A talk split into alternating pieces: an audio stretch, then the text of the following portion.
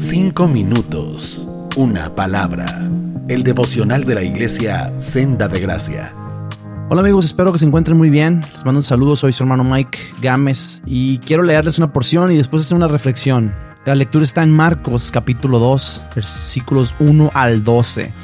Y dice así, unos días después, cuando Jesús entró de nuevo en Capernaum, corrió la voz de que estaba en casa. Se aglomeraron tantos que ya no quedaba sitio ni siquiera frente a la puerta mientras él les predicaba la palabra. Entonces llegaron cuatro hombres que le llevaban un paralítico. Como no podían acercarlo a Jesús por causa de la multitud, quitaron parte del techo encima de donde estaba Jesús. Y luego de hacer una abertura bajaron la camilla en la que estaba acostado el paralítico.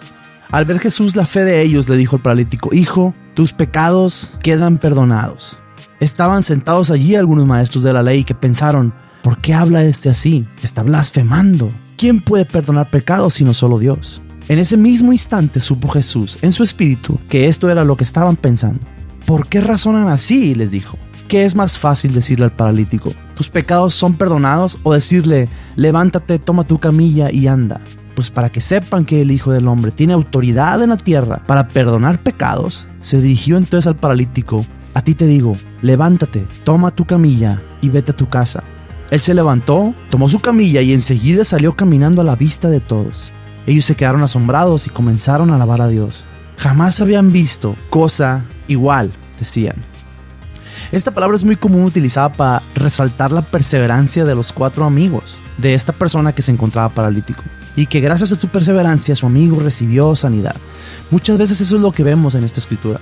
Pero al estarla leyendo, otra idea viene a mi mente.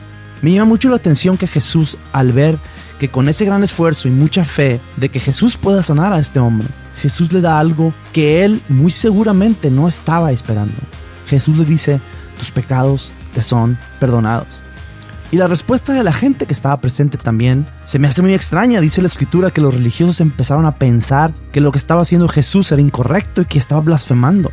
¿Alguna vez has venido a Dios pidiendo algo y recibes algo completamente distinto? ¿Qué viene a nuestra mente en ese momento?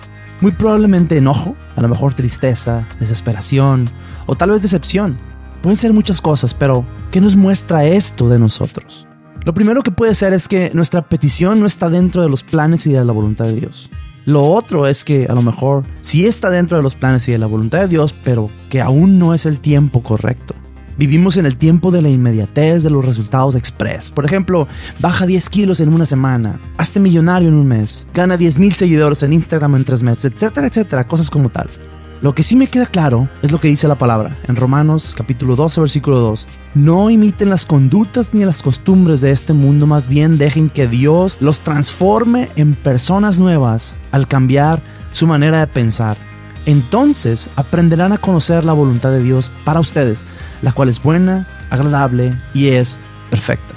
Seguramente este hombre paralítico no pudo mencionar lo que significa que Jesús le dijera, tus pecados te son perdonados porque él iba pensando en el levántate y anda. Pero cuando Dios le dio la orden para levantarse y caminar, él se pudo dar cuenta que Jesús tenía poder para hacerlo, que se levantara y también para perdonar sus pecados. Y ahí es cuando te das cuenta que su voluntad es agradable y es perfecta. No se ajusta a nuestros deseos ni a nuestros tiempos. La voluntad de Dios no es darte dinero y que seas rico. La voluntad de Dios es que veas su bondad y su amor en cada peso que te ganas y que te gastas. La voluntad de Dios no es hacerte famoso en redes sociales. La voluntad de Dios es que cada persona que tengas acceso o que tengas influencia pueda ver que Jesús es tu rey y tu salvador, sean muchos o sean pocas personas.